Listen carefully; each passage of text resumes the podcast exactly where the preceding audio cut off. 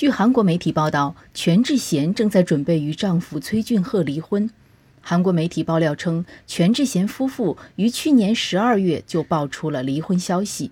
丈夫崔俊赫表明不想当全智贤丈夫的离婚意向后，直接离家出走。